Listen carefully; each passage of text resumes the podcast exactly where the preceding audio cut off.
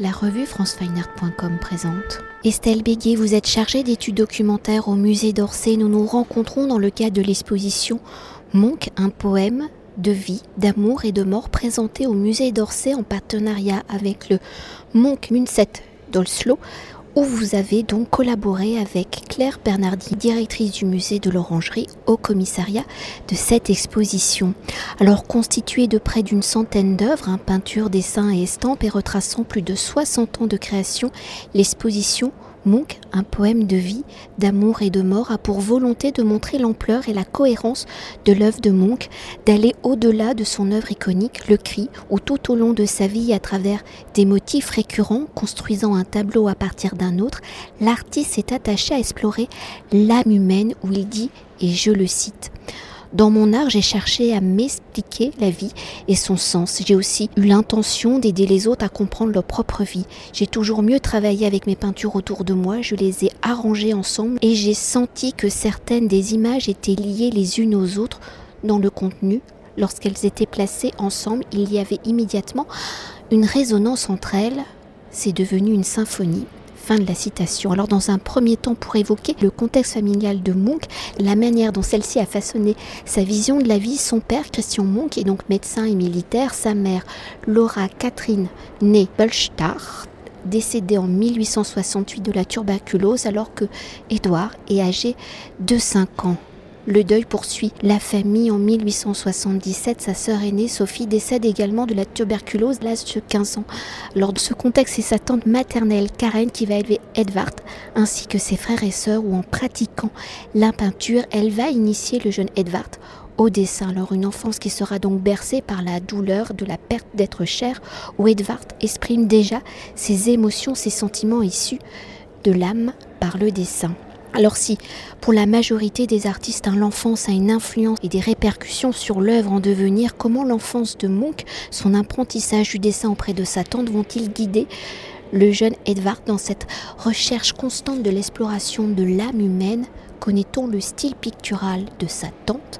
Comment celle-ci a-t-elle guidé les premiers gestes picturaux de Monk? Alors on connaît effectivement assez peu euh, d'œuvres euh, de sa tante. On, a quand même le musée Monk, je dis.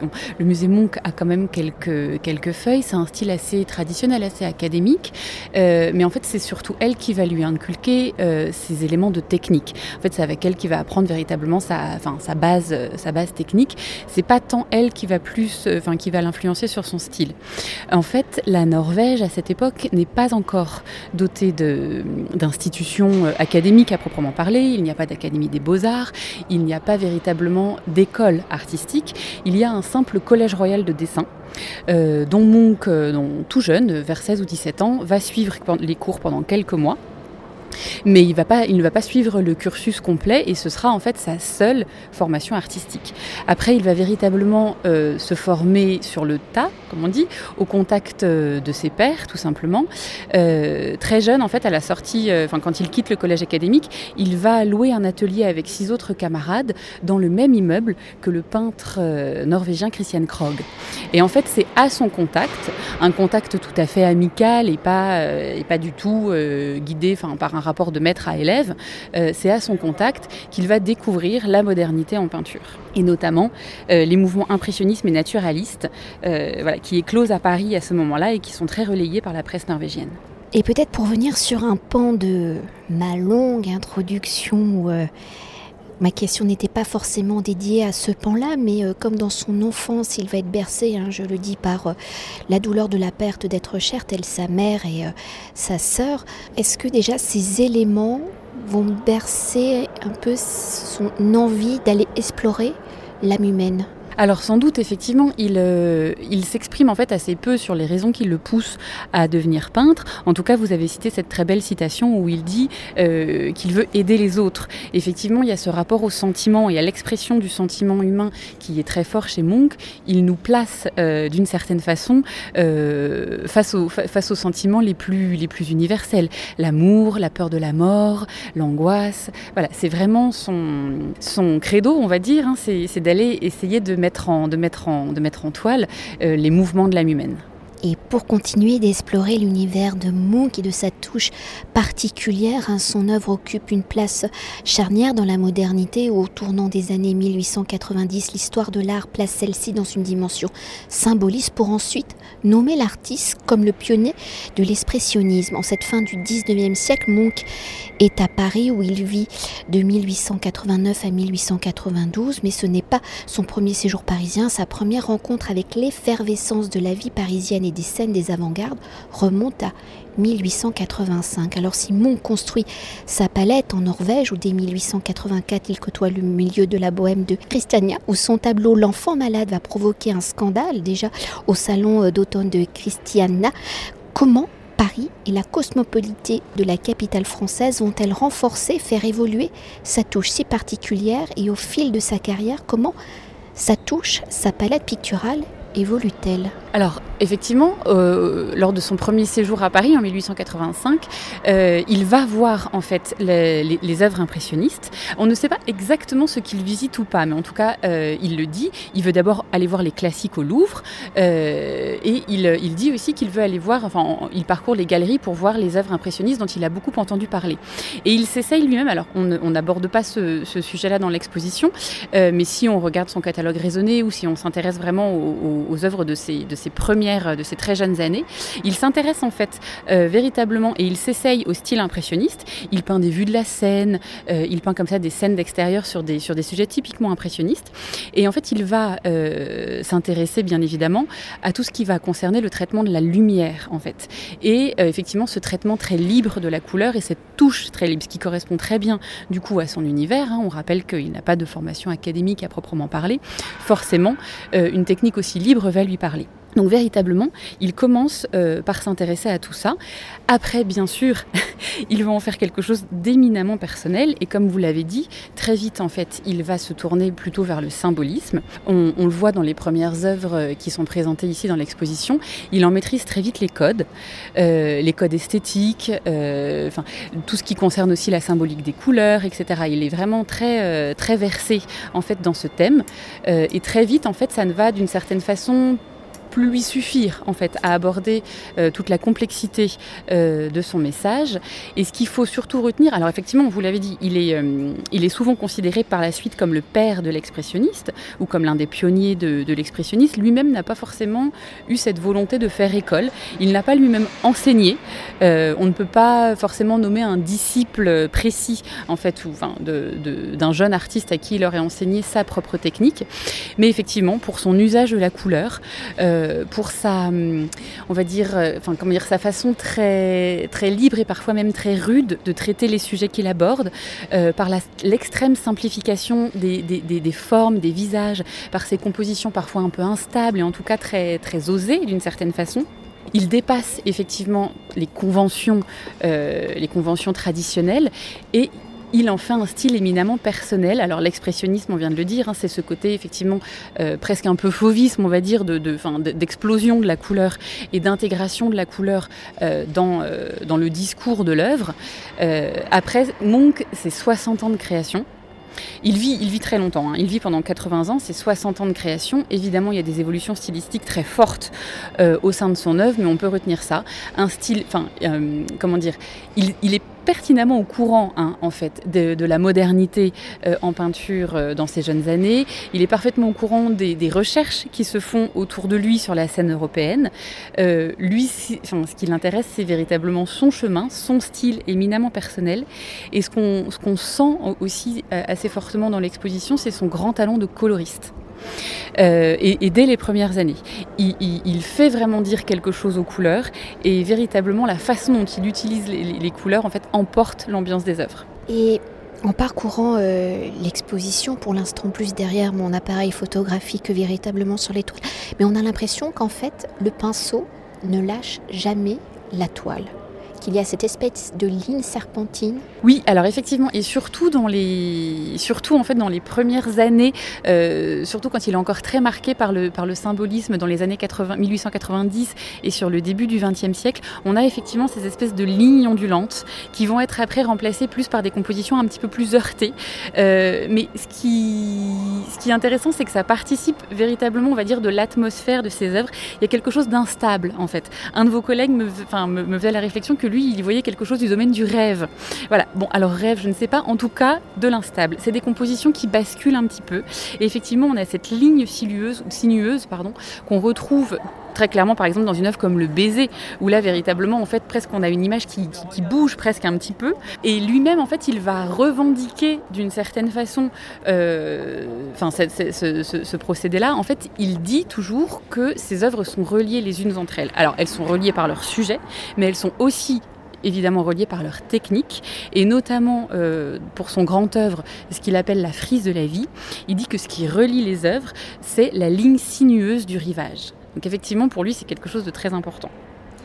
Et d'ailleurs, nous allons l'évoquer, cette fameuse frise, et pour évoquer une dimension importante hein, de l'œuvre de Munch, c'est la notion de cycle, ou d'ailleurs, pour le titre de l'exposition, vous y faites directement référence, et cela à travers la frise de la vie, un ensemble d'œuvres donc orchestrées par Munch pour y former une histoire cohérente, une série évolutive dans le temps et dans les lieux de monstration, et je cite encore Alors la frise de la vie a été pensée comme une série cohérente de tableaux qui doivent donner un aperçu de la vie. Toute la fresque est traversée par la ligne diffuse du rivage au-delà de laquelle déferle la mer toujours en mouvement.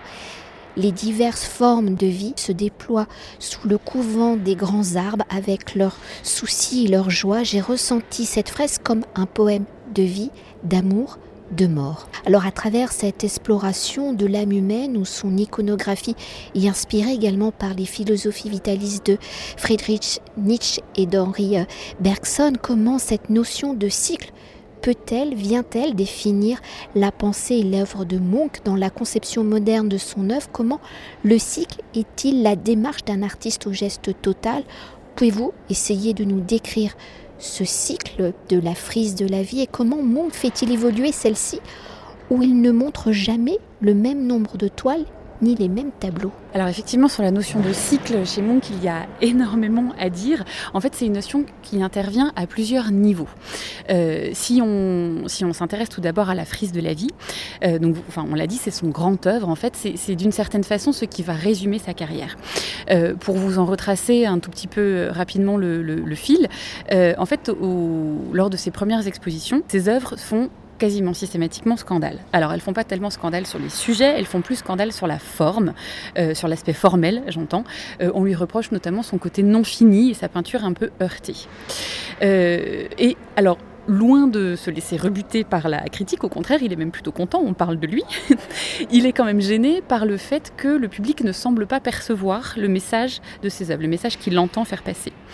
Et à un moment donné, il comprend, et il l'écrit très clairement en fait dans, certaines de ses lettres, euh, il comprend qu'en fait ces œuvres entrent en résonance les unes les autres et qu'elles se donnent du sens euh, les unes à côté des autres. À partir de ce moment-là, il commence à abandonner les expositions collectives et il va privilégier les expositions personnelles où il va véritablement pouvoir maîtriser aussi bien le discours que la présentation de ses œuvres. Il fait presque euh, acte de scénographe en réalité pour ses propres œuvres, euh, Monk. Et euh, le discours au début s'attache euh, à l'amour en fait. Il fait ses premières présentations, c'est des séries euh, de tableaux resserrés sur l'amour, l'évolution de l'amour, la naissance, puis après l'éclosion de l'amour, puis la jalousie, etc. Très vite, au fil des expositions, il va faire euh, évoluer son discours il va le complexifier. Et d'une série sur l'amour, on va passer à une série sur l'amour et la mort. Puis on va passer à une série sur euh, les grands mouvements de l'âme. Et puis, quelques années plus tard, il va inventer ce beau titre de frise de la vie. En fait, cette notion de cycle, on la retrouve déjà ici, dans le discours même des œuvres. Lui, il veut véritablement représenter tous les grands moments, en fait, de la vie et tous les grands mouvements, toutes les grands, tous les grands sentiments de l'âme humaine. Alors évidemment, avec un côté un peu, euh, un peu sombre, c'est-à-dire il n'hésite jamais à nous mettre en face de la réalité des choses et à nous mettre en face de nos angoisses, de nos peurs ou de nos déceptions. Voilà. Mais il, enfin, il le voit toujours comme une espèce de, recommencement, c'est-à-dire de, de, de, d'un amour malheureux naît un, deuxième amour euh, et de la vie et la mort sont interdépendantes. Alors il ne faut pas du tout y voir quelque chose de renaissance, façon euh, transposition des corps ou quoi que ce soit. Lui, c'est vraiment plutôt un continuum en fait entre les humains et la nature. C'est plutôt une continuité de la matière. Et il, euh, euh, il, voit vraiment en fait ce cycle de la vie comme, euh, comme étant un cycle infini. Et il y a un tableau très particulier qui est présenté ici qui délivre un petit peu ce message. C'est le tableau Métabolisme, d'ailleurs sous-titré La vie et la mort. tableau en fait qu'il inclut dans son discours sur la frise de la vie à partir de 1902 en fait, dans la première grande exposition euh, qui va faire date dans l'élaboration du discours sur la frise de la vie, euh, une exposition à Berlin, lors de la sécession de Berlin. Et en fait, ce tableau métabolisme, euh, il le place à ce moment-ci, en fait, très judicieusement, entre le début et la fin c'est-à-dire entre littéralement le début de l'amour et la mort. Voilà, et on y voit un homme et une femme, donc Adam et Ève, euh, le tableau est repris en 1918, mais tel que le public le découvre en 1902, ce qui sépare Adam et Ève, c'est un buisson sur lequel repose un, nouveau-né. Alors un nouveau-né avec un aspect un petit peu cadavérique quand même. Euh, voilà. Et en tout cas, ce buisson puise euh, ses racines dans une terre très particulière, puisqu'en fait, on y trouve deux crânes. Un crâne humain et un crâne animal. Donc c'est vraiment cet esprit de la terre symbolisée par la mort qui nourrit la vie on est dans cette espèce de grand euh, continuum. Alors ce tableau, il va le présenter quand même très régulièrement dans ses expositions sur la frise de la vie. Il va par contre en changer la place régulièrement. Soit il le met entre le début et la fin, soit il le met complètement au milieu. Mais c'est un petit peu le tableau qui donne la clé de lecture de toute sa vision du monde. Alors vision pour le coup très symboliste hein, à, ce niveau-là, mais il va l'emmener euh, dans un discours tout autre.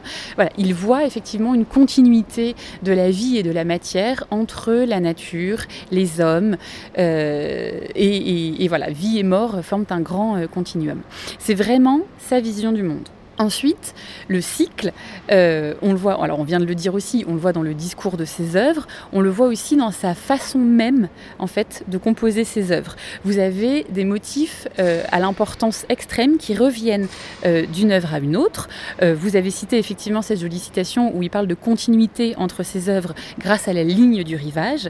Il y a véritablement en fait des clés de lecture comme ça, des clés de presque d'appartenance en fait de ces œuvres entre elles.